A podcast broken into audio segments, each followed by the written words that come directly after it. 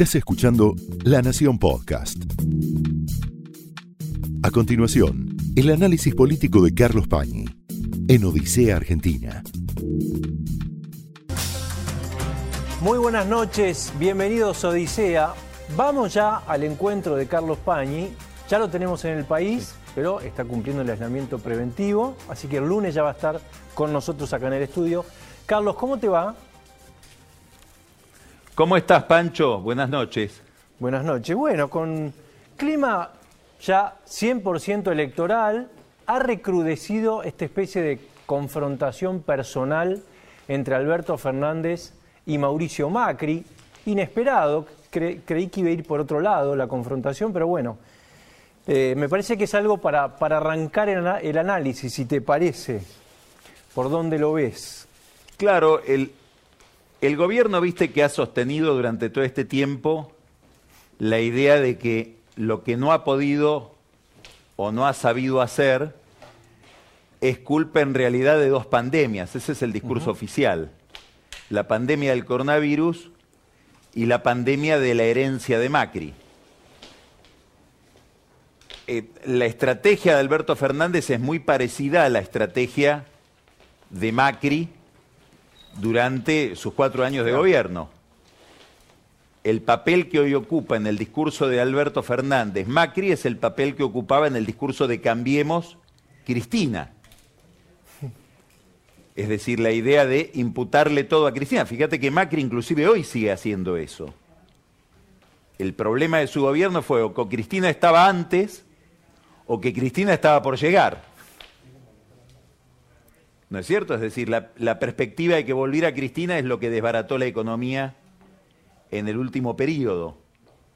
Con todo lo que puede tener de incorrecto históricamente eso, ¿no? Porque la crisis de Macri se desata muchísimo antes de que se supusiera. Se desata cuando él termina de vencer a Cristina después del 2017. Inmediatamente. Pero digamos, esa es una dinámica que, que eh, sí, esa es una lógica que domina toda la polarización y que hace que Macri vuelva a la escena.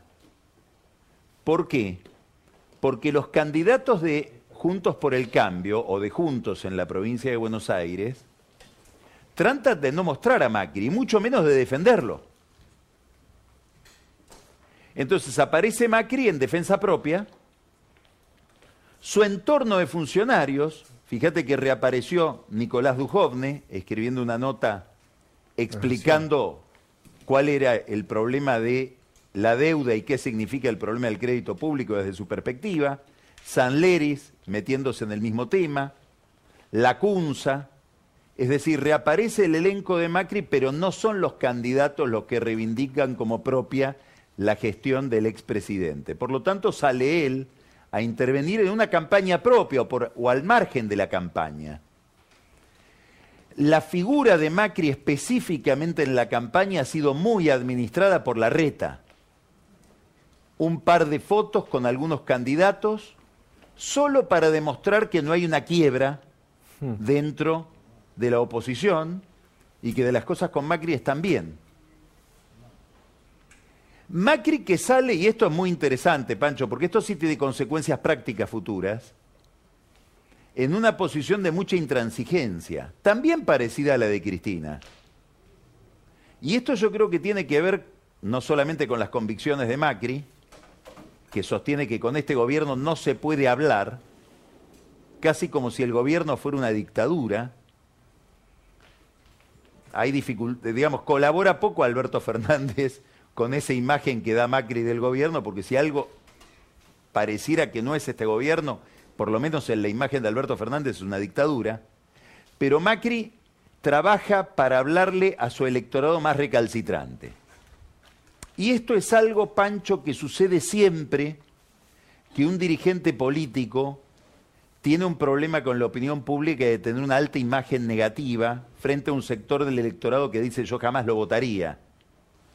Ahí está Macri y ahí está Cristina.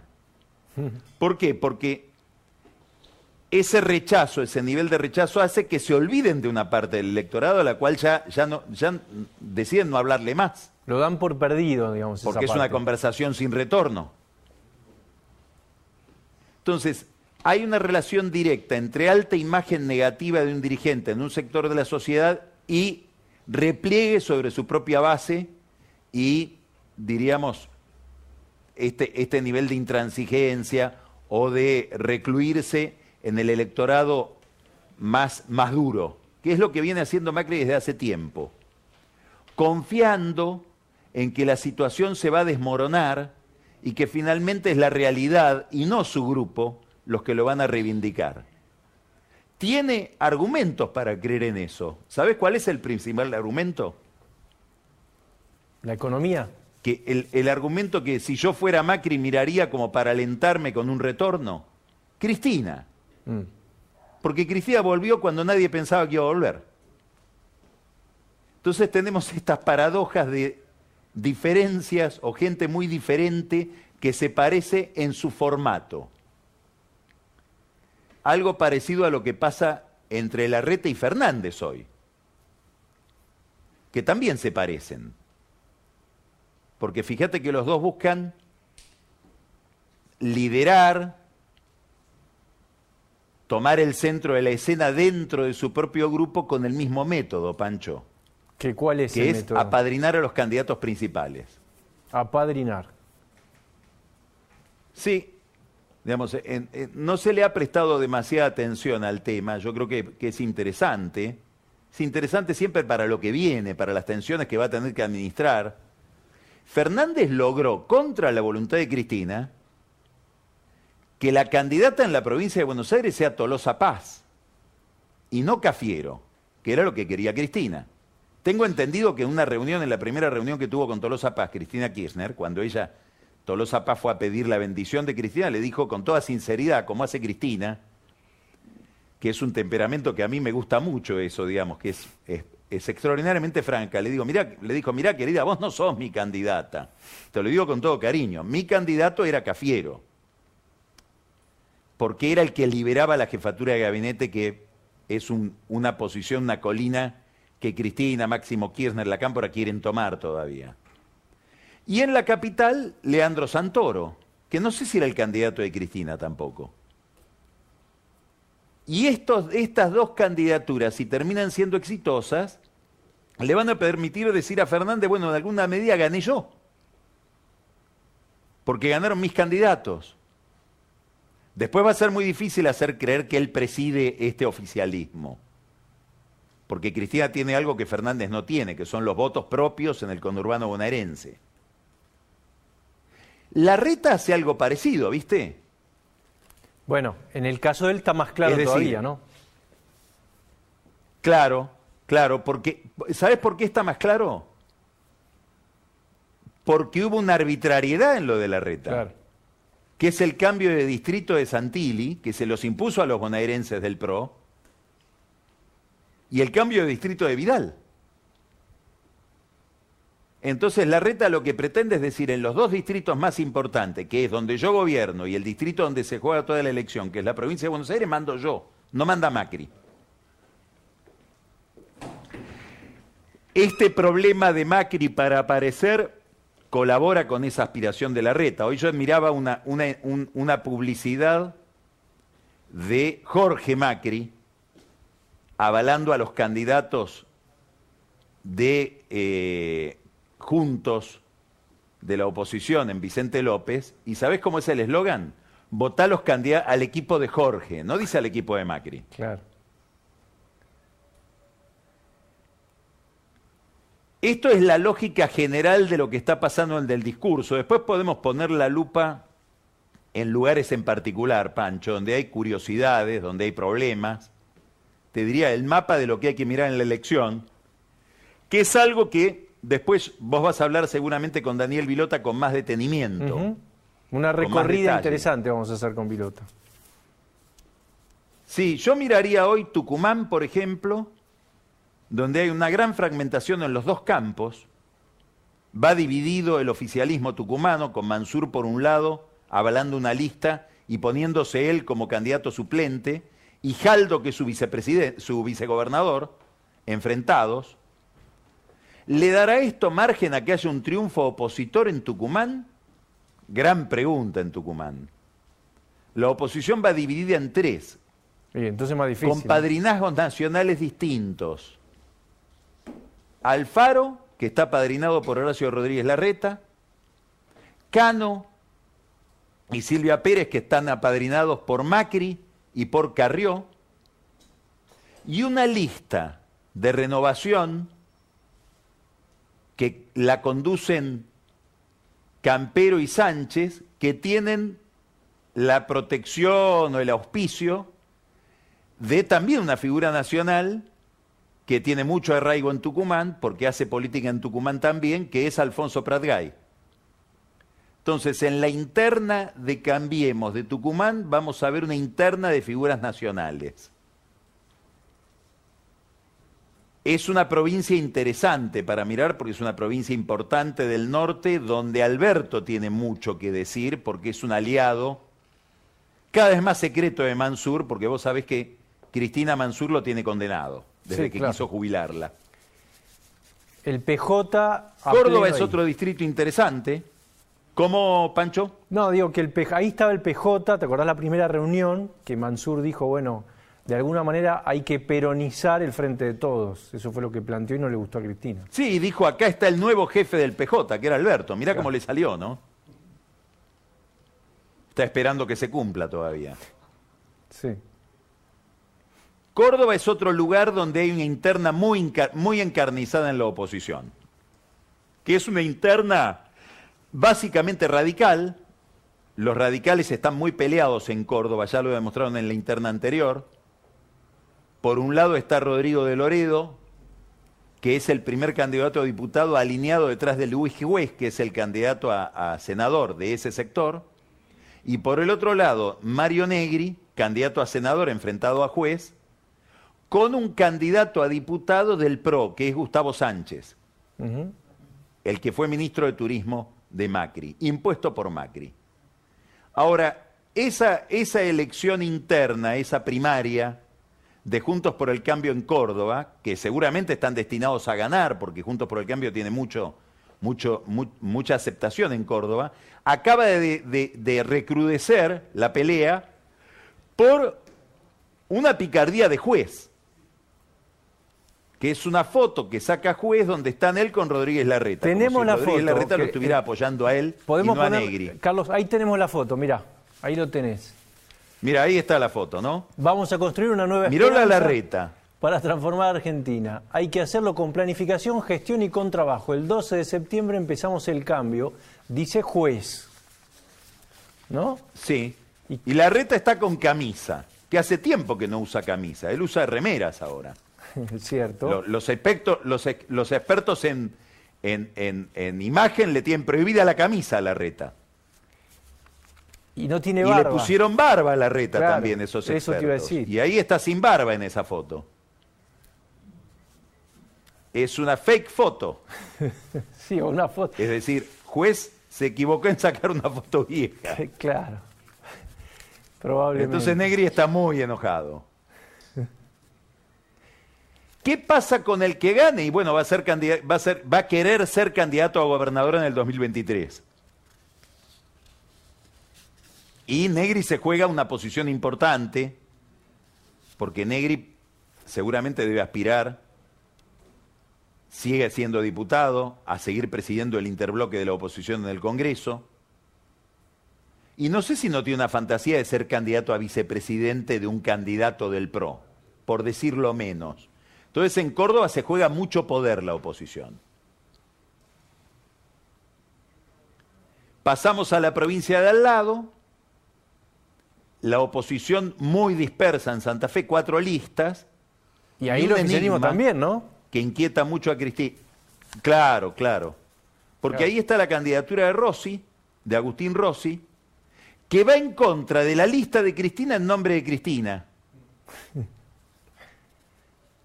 Con una preocupación por parte de Cristina, que es la que tiene que garantizar el número en el Senado, porque si Rossi gana la primaria, no sabemos si gana después la general. Digamos, Rossi puede tener la capacidad de, encarnar el espíritu peronista en Santa Fe, pero no sabemos que, si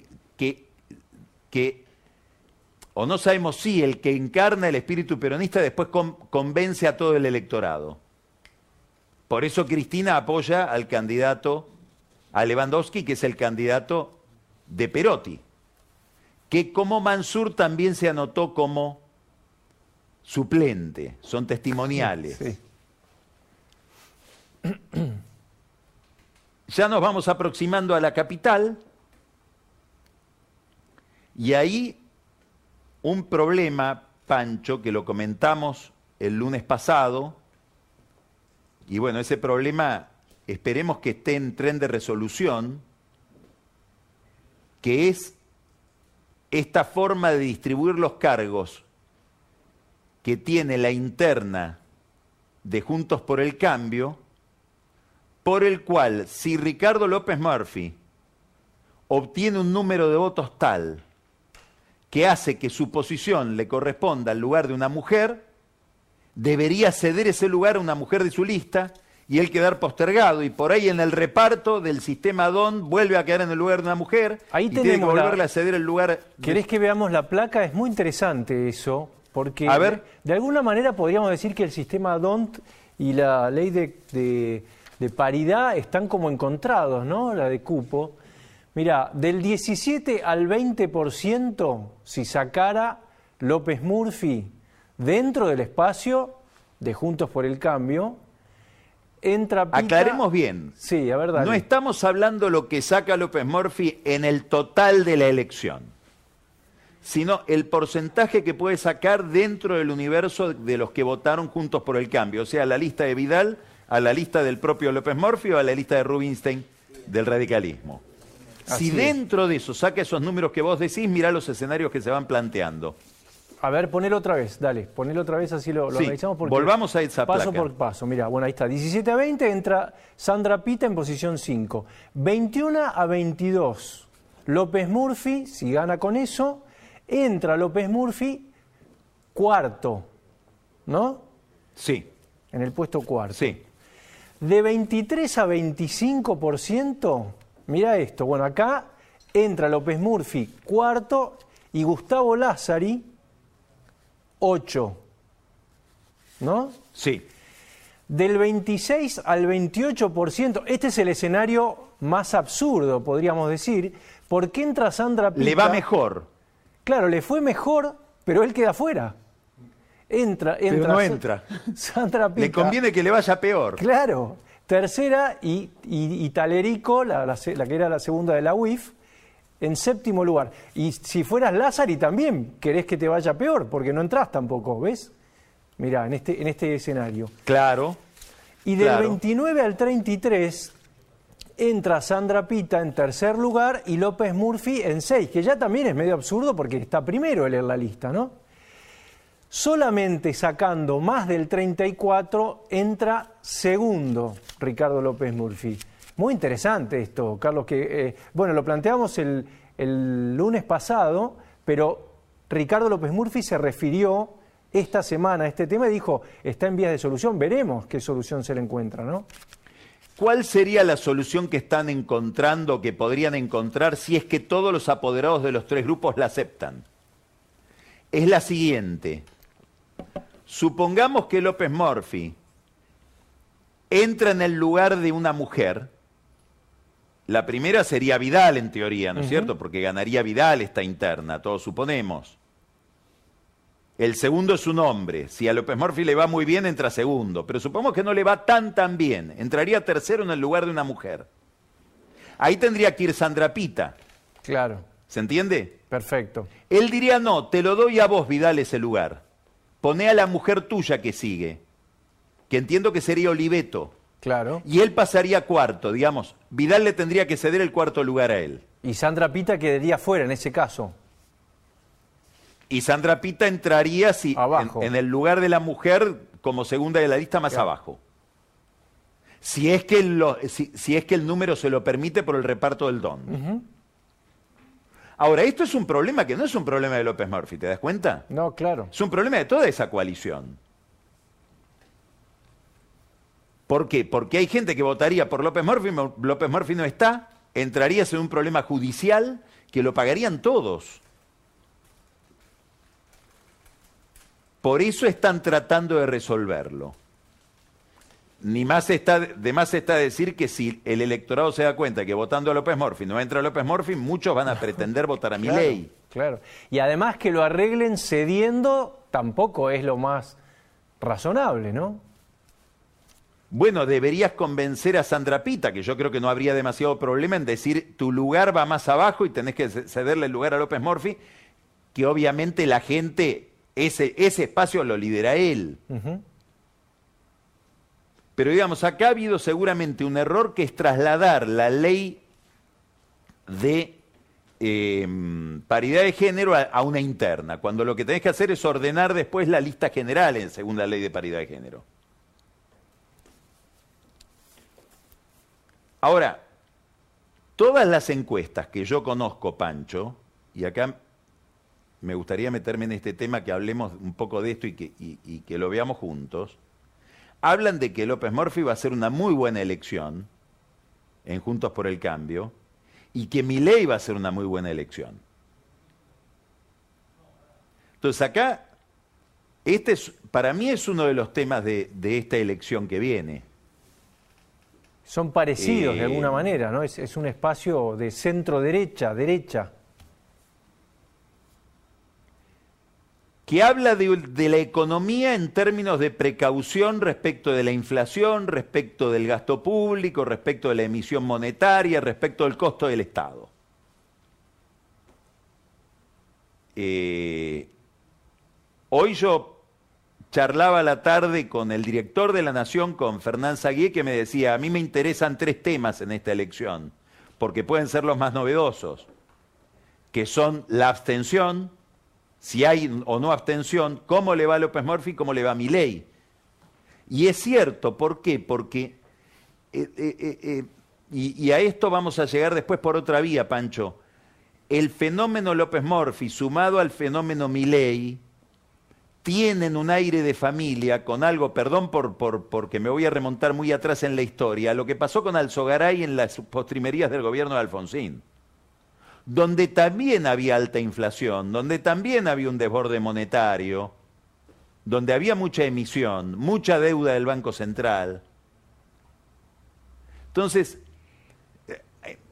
¿qué pasó en aquel momento, Pancho? Que Alzogaray y la UCD empiezan a crecer, inclusive a nivel estudiantil, Ahí estaban Massa, Vudú, eh, Monzó, todos eran liberales en ese momento. Sí, sí. Y ese dato del crecimiento marginal de la derecha ortodoxa, digamos, es receptado por las fuerzas mayoritarias. El radicalismo va con Angelos y el lápiz rojo a la elección. El mensaje. Y el peronismo termina en Menem aliado a los Alzogaray. Vos decís el mensaje de los votantes. Claro, cuando, vos, cuando vos sos líder político, empezás a mirar el comportamiento del electorado, y yo creo que en Juntos por el Cambio, pero también Cristina va a decir, ¿qué me está indicando este crecimiento de esta tendencia? ¿Cómo hago para capturar algo de esto? Ni te cuento masa. Claro. Que va a ser como una especie de volver a vivir para él. Tráeme Más allá de las versiones de que masa esté detrás de que el masa liberal alzogaraísta, ucedeísta, esté detrás de Sper, por ejemplo, que muchos creen eso. Hay un masa para cada, para cada opción. Elige tu propio masa, sí. Elige tu propio masa. Es el sueño de todo político, ¿no? Ahora, digo, se inaugura una tendencia con esto que va a dominar en alguna medida, que le va a poner un cejo, que le va a poner un color, un matiz a los próximos dos años de acá al 2023? Es un gran signo de interrogación. No lo sabemos, pero hay que hacerse la pregunta. Y va a depender mucho del resultado. De si empieza. Claro, de si un resultado exitoso de estos candidatos no implica en alguna medida un, no digo un cambio radical de agenda, rotundo de agenda, pero sí una remodelación de la agenda política para los próximos dos años. Es decir, se empieza a configurar una plataforma que hay que imaginar para la elección del 2023. Esto me parece que el, el centro de esto es, es, la capital. La provincia de Buenos Aires tiene otro fenómeno, ¿no? Yo creo que ahí el gran misterio, además del voto a expert, que estaría ligado a esto que estamos hablando, es cómo funciona una oposición que por primera vez va dividida a la elección en la provincia de Buenos Aires, que es Juntos. Fíjate el problema ahí, Pancho, que no solamente no nombran a Macri, ni siquiera se llaman Juntos por el Cambio. y se llaman juntos y van, y van separados. Y se llaman juntos y van separados. Y van separados, muy bien. Se llaman juntos y van separados. Y este es el principal problema que inquieta a la reta. Te diría que hoy la principal preocupación de la reta es que si gana Santilli, como todo el mundo cree, Manes y sobre todo los radicales de la provincia de Buenos Aires no queden humillados, ni queden ofendidos. Concretamente hoy la reta está poniendo parte de su empeño no solamente en que gane Santilli, sino en conseguir que el, el domingo a la noche haya una foto de Santilli con Manes. Manes se prestaría, puede ser que sí, pero no quiere ir al búnker de Santilli. ¿Por qué? Quiere que esa foto sea en un lugar neutral. Bueno, porque quiere mantener la identidad de algo distinto. Esto que se da en el plano de la escenografía, Pancho, plantea un problema en el plano del voto. ¿A dónde van los votos de aquel que perdió. ¿Manes va a retener dentro de Juntos los votos que sacó? ¿Los radicales los van a retener? ¿O hay un electorado que votará a Manes porque no tolera a Santilli, no tolera al PRO, no tolera a Macri, todo lo que el PRO representa? ¿Vos qué pensás? No pienso, te diría, hay, hay un estudio que en algún momento publicará, supongo, de Rodrigo Sarazaga, que es un cientista político que todos conocemos, es además un jesuita que se dedica a estudiar el mundo de la política en el conurbano, y él se ha dedicado a estudiar qué pasa, sobre todo en el voto de los intendentes, que pierde una interna. ¿A dónde va ese voto? ¿Se mantiene dentro del partido en el cual ese intendente o ese candidato protagonizó la interna? o se va a otro lado. Entonces hay algunas conclusiones interesantes. Por ejemplo, ya todos nos olvidamos, pero Massa tuvo una interna con De la Sota, ¿no es cierto? 2015. En el 2015, ¿te acordás? 6% del voto a De la Sota terminó en Macri, no fue a Massa en la elección general, en la elección donde después Massa compite con Macri. Mucha parte de ese voto va al voto en blanco después. Gente que dice, no, yo si, si, si no salió Manes como primero, no, le, no lo voto a Santilli, prefiero votar en blanco. Este es un problema para juntos, eh, para cualquiera que tiene una interna, ¿ok? Por eso vos la semana pasada decías ¿Cómo no sumarlos, el voto del que perdió? No sumarlos, decías vos. No, no los puedes sumar linealmente, no, no. Algunos, algunos votos de Manes yo creo que va a aspirar Randazo a llevárselos. Y otros expert.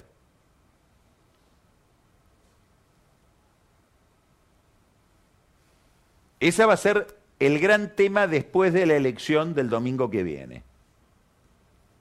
Más allá de los resultados absolutos, digamos, ¿no? El Carlos, hay otra incógnita que, es inmediata, es de esta semana, y es, viste, Cristina se mantuvo en estos últimos días medio al margen y lo que dicen es que va a cerrar, ¿no? El jueves cierra ella el acto de, campaña, la campaña del Frente de Todos. ¿Qué puede pasar? En La Plata. A mí me llama la atención que Cristina se ha eclipsado a sí misma, se ha puesto al margen. Yo creo que puede haber algo de temor electoral en esto. Creo que también Alberto Fernández quiso tener un protagonismo, no solamente en la escena, digamos, metropolitana, por decir, del Gran Buenos Aires, de la capital, de la provincia, sino en el interior, que no sé si a ella la convence demasiado ese protagonismo. A mí me, me, resulta muy interesante el discurso de Cristina. ya lo hemos hablado, Pancho, esto en otra oportunidad, cuando uno mira lo que dice Cristina para pedirle el voto a la gente, los argumentos son elogios de su propia gestión y la de su marido. Y para hablar del gobierno de Fernández, dice este partido no se jugó. Si vos entras a la cuenta de Twitter de, Cristina, el último posteo es un elogio a unas declaraciones de Cecilia Todesca, creo que dice más clarito imposible o algo así, o más clarito echale agua, y cuando uno se mete a ver lo que dice Todesca, son todos elogios respecto de cómo se recuperó el salario real en tiempos de, de Néstor y de Cristina Kirchner. O sea que la obra de gobierno con la que ella apela es la propia, no es la de Alberto. Vamos a ver qué dice el jueves, si logra elogiarlo Alberto en algo. Esto es importante no solamente por lo anecdótico que tiene, sino porque es evidente que hay una gran disconformidad con la gestión de Alberto, que va a ser el gran debate dentro del oficialismo después de la elección. ¿De qué elección, Pancho? De esta elección si no sale del todo bien. Y va a haber un ajuste de cuentas que se va a proyectar también sobre la política y sobre la política económica. Estamos hablando de es decir, si el gobierno ve que en la... Nada de tiempo, dos meses. O, o poquito tiempo. Poquito el, tiempo, lunes, claro. el, el lunes que viene. Claro. ¿Por qué? Porque si la elección no sale con todo el margen que tienen que tener para sentir que se aseguran el triunfo en la elección general, como dicen algunos en la provincia de Buenos Aires, la doctora va a romper el chanchito o va a querer romper el chanchito. ¿Qué quiere decir? A gastar, a emitir. En este contexto, que también se parece a las postrimerías del gobierno de Alfonsín. Dicho sea de paso, acaba de salir un libro interesantísimo, interesantísimo, lleno de reflexiones generales sobre la política a propósito del periodo de Alfonsín y la gestión de Juan Zurruil, que es un diario, una especie de diario íntimo de la gestión de Zurruil donde en la que él participó de Juan Carlos Torre. Ah. Se llama Una temporada en el quinto piso, se refiere al quinto piso del Palacio de Hacienda.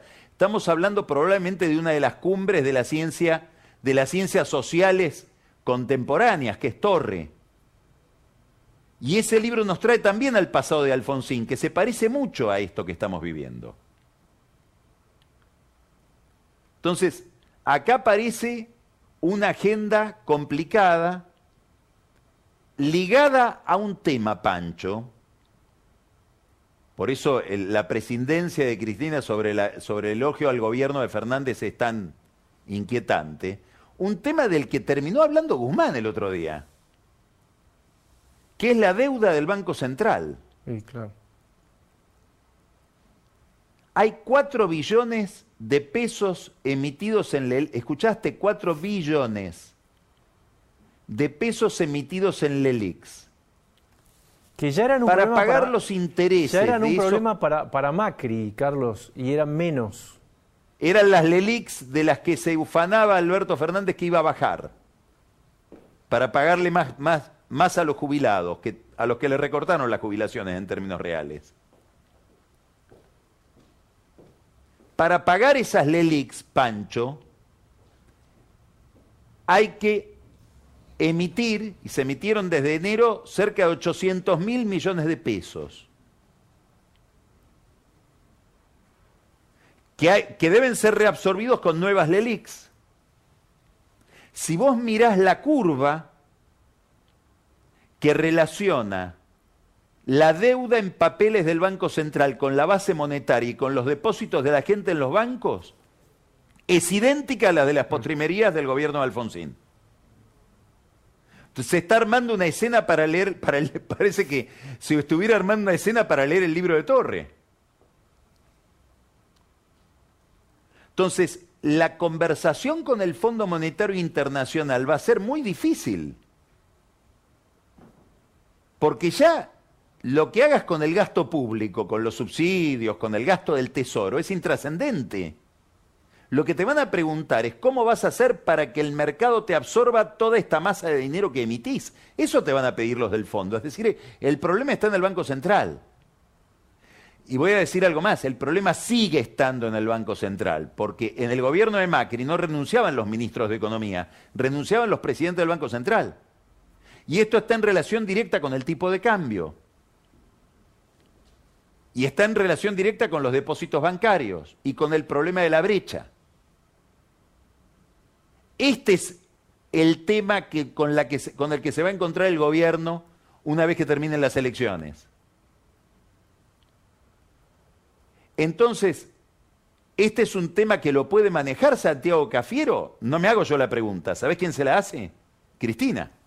Todo muy finito, ¿no? hay que desactivar una bomba con una precisión de experto, ¿no? Milimétrica. Hmm.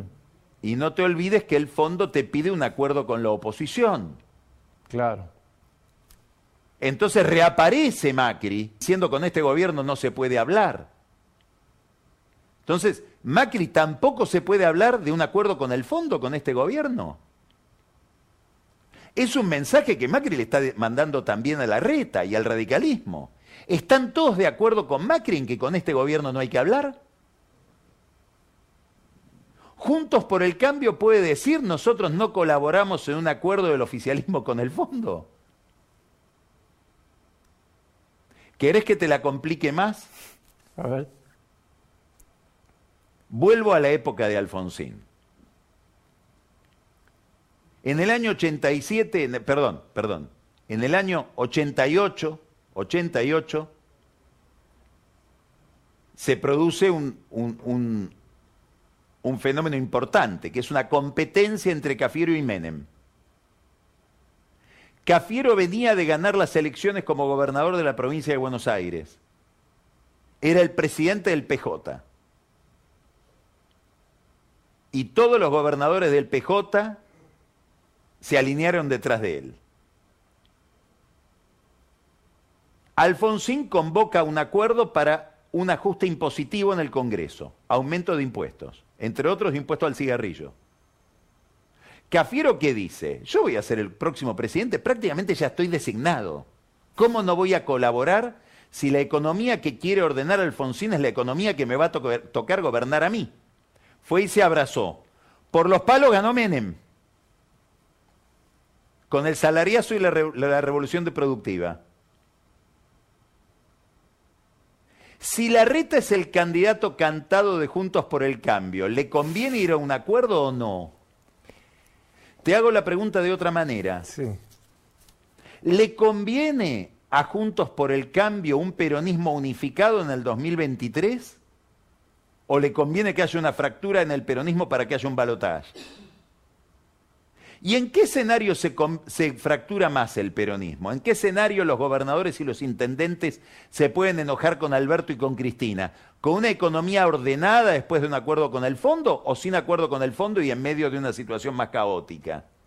Lo segundo, Dicho de otra manera, a Juntos por el Cambio, ¿le conviene colaborar en que al gobierno le vaya mejor y el peronismo vaya unificado? Vos me decís, ¿y el patriotismo? No, no, yo te estoy hablando de intereses de poder. ¿Te das cuenta cuál es la escena que se está configurando para después de la elección? ¿Vos decís que Rodríguez Larreta lo está viendo así? ¿Se siente el cafiero de este momento? Todos lo ven así. Si lo veo yo, ¿cómo no lo van a ver ellos? Lo ve Macri cuando dice con este gobierno no hay que hablar.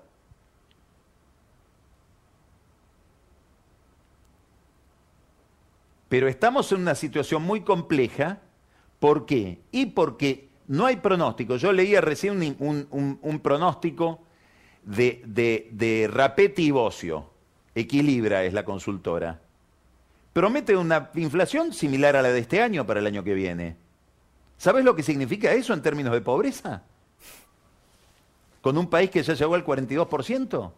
Entonces, la pregunta, Pancho, en el fondo es, ¿esta clase política que estamos yendo, que estamos viendo en el escenario electoral, estos que vemos, ¿están a la altura de este drama?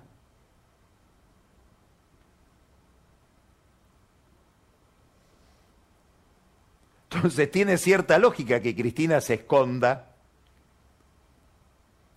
con una versatilidad que a mí me resulta muy llamativa que, que tiene ella, ¿no? Un día podríamos hablar de eso. ¿Por qué? Me Una persona que durante su gobierno podía hablar todos los días una hora en cadena nacional y que de golpe puede guardar silencio y convertirse en un misterio. Puede aparecer y desaparecer. Ese es un mérito impresionante que tiene ella como dirigente política. En una de sus apariciones apareció, do- a- a- apareció dos días seguidos, ¿te acordás? Ahora hace, no sé, tres semanas. Y después, Y después Salió. desaparece, se convierte en Hipólito Irigoyen, que no hablaba.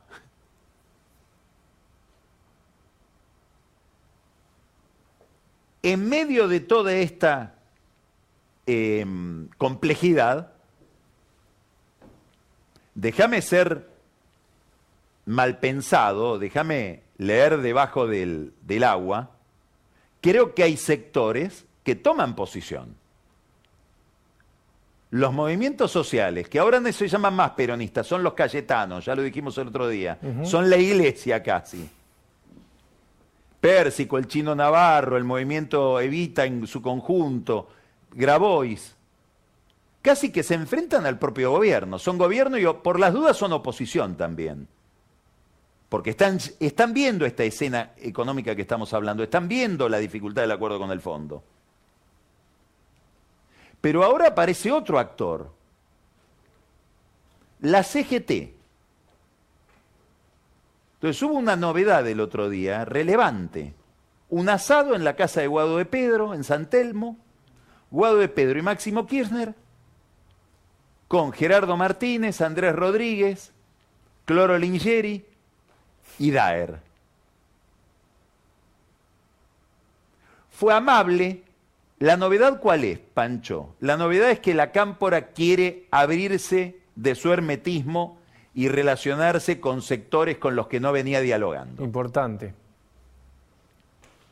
Eh, sí, yo creo que Máximo Kirchner, que tiene, tiene una formación en una casa política y tiene la sensibilidad política, diría yo, más de su padre que de su madre en términos de el papel de los actores orgánicos de la política, de la burocracia política, está mirando que aquí hay un problema.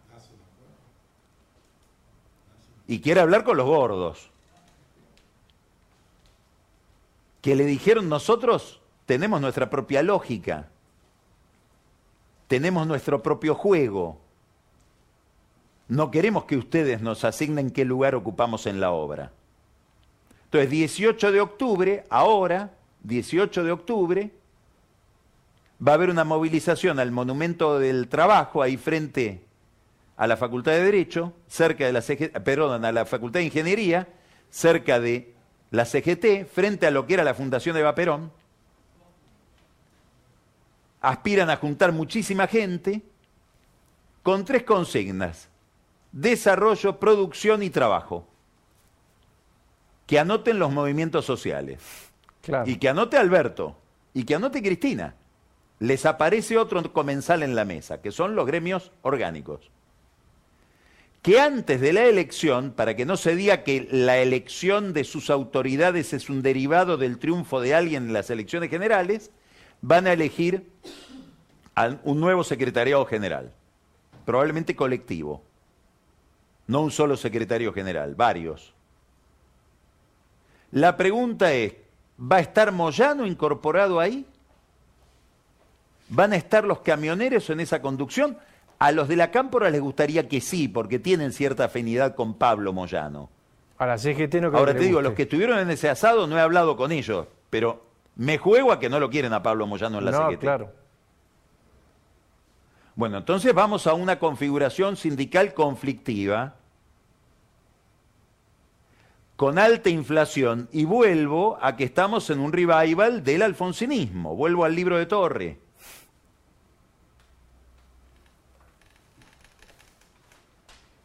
Estamos ante novedades, Pancho. Digamos, estamos ante un ritmo político distinto. Y por debajo de toda esta escena, por debajo del radar, un tema central que es la justicia, del que ya hablamos el lunes pasado, vuelvo al tema, en el Consejo de la Magistratura, en los próximos 15 días se va a resolver nada menos que la composición de la Cámara Federal Penal, la de Brugli y Bertuzzi, por donde pasa toda la política y todas las causas de corrupción, y de la Cámara Contencioso Administrativo, que tiene también un poder político enorme, y de tres juzgados federales, el de Canicova, el de Bonadío y el de Torres. Torres fue a formar parte de la corte de la provincia, Bonadío falleció y Canicova se retiró. Se jubiló. Bueno. Hasta ahora había una tesis dentro de Juntos por el Cambio defendida por la RETA, hay que hacer un acuerdo con el gobierno y garantizarnos equilibrio en esa composición de la justicia federal, contenciosa, administrativa y penal. Se impuso la voz de Macri, de nuevo intransigente, fíjate esto. No resistamos.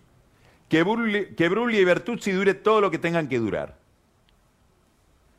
No les demos los votos en el Consejo de la Magistratura, donde necesita nueve votos el oficialismo para aprobar los candidatos a jueces. Para esa resistencia dependen que haya que no haya acuerdo con dos personas, Pancho. El juez Culota, que pertenece a una lista, te diría de centroizquierda no kirchnerista, muy interesada esa lista de jueces en la, Cámara Contencioso Administrativo, porque ahí está Sergio Tor, Sergio Fernández, el hermano de Javier Fernández, que opera mucho en ese sector, él es camarista contencioso administrativo.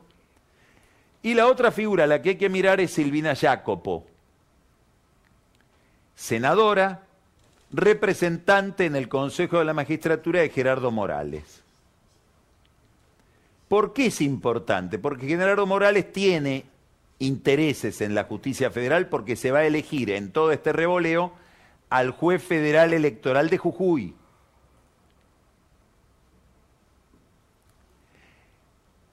Hay quien dice que ya hubo, no lo tengo verificado, una asignación de recursos para la Ciudad Judicial Federal de Jujuy por 650 millones de pesos.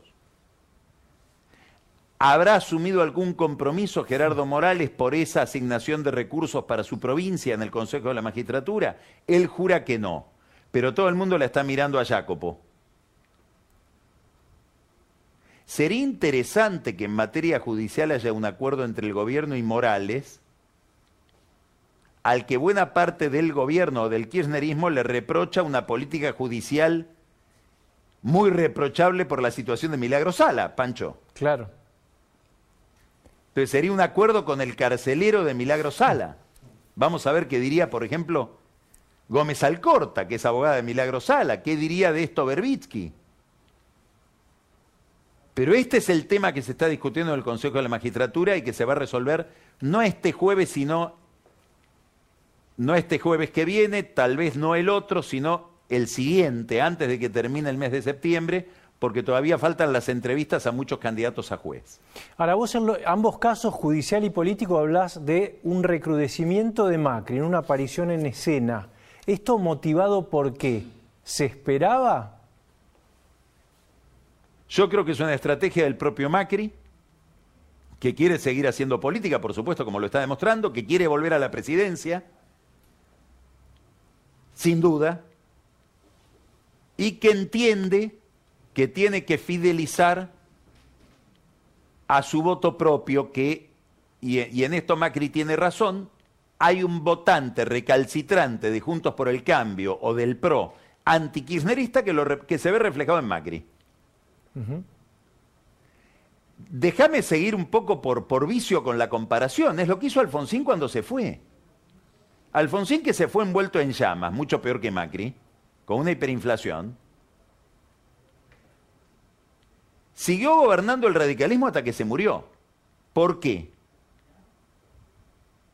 Porque él montaba una escena discursiva por la cual el radicalismo era él. Y cualquiera que lo enfrentara internamente era un representante de Menem infiltrado en el radicalismo. Este era el discurso o el formato discursivo con el cual Alfonsín enfrentó a Angelos y enfrentó a De la Rúa.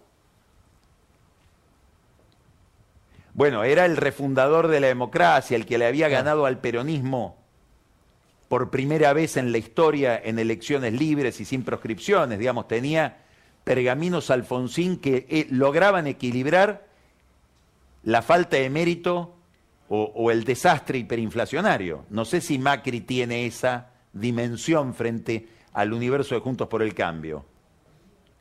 Pero creo que le apuesta a eso. Y debe estar muy enojado por un problema de autoestima que todos tenemos, a que las figuras que él cree que él creó, María Eugenia Vidal, Larreta, Santilli, su propio primo no defiendan su gestión. Tiene que salir él a defenderse.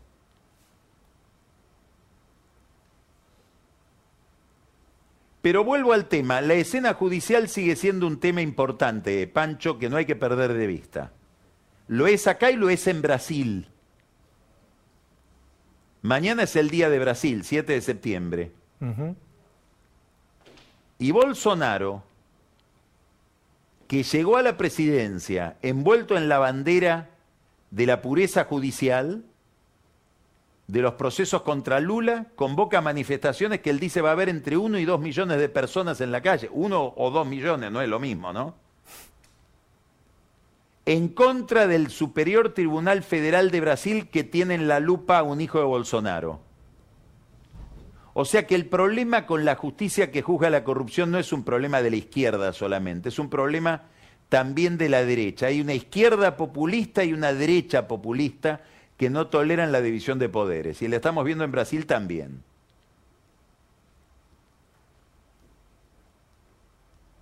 Y a propósito de Brasil, Panchito, te dejo una incógnita. A ver. Vos que sos futbolero. ¿Por qué no se jugó el partido? Bueno. Si no hubo contagios. Ah. ¿O no es verdad lo que dice Alberto? Que si no hay contagio no hay delito. Claro, no tendría que haber. Si aplicaran las reglas de la fiesta de olivos al partido con Brasil, que no se jugó, se tendría que haber jugado, ¿o no? Sí, claro. ¿Eh? Excelente, Carlos. Bueno, te esperamos acá entonces el lunes próximo y ahora el viene lunes Jorge que viene espero que nos veamos personalmente, Pancho. Dale. Prestar atención a esta conversación con Jorge Liotti. Es muy interesante leerlo y escucharlo. ¿eh? Vamos a analizar todo. Siempre informadísimo, Jorge. Yo no, la primera pregunta que yo le haría a Jorge, si estuviera en tu lugar, es con cuánta gente habla por cada nota. sí. Le envidio a ¿Eh? las fuentes. Gran compañero y un orgullo tenerlo en el diario, sin duda. Le dejo un abrazo a los dos, Pancho. Un abrazo, Carlos, gracias. ¿eh? Bueno, vamos al encuentro entonces de Jorge Liotti para preguntarle todo. ¿eh? Vamos. Estás escuchando La Nación Podcast. A continuación, el análisis político de Carlos Pañi en Odisea Argentina.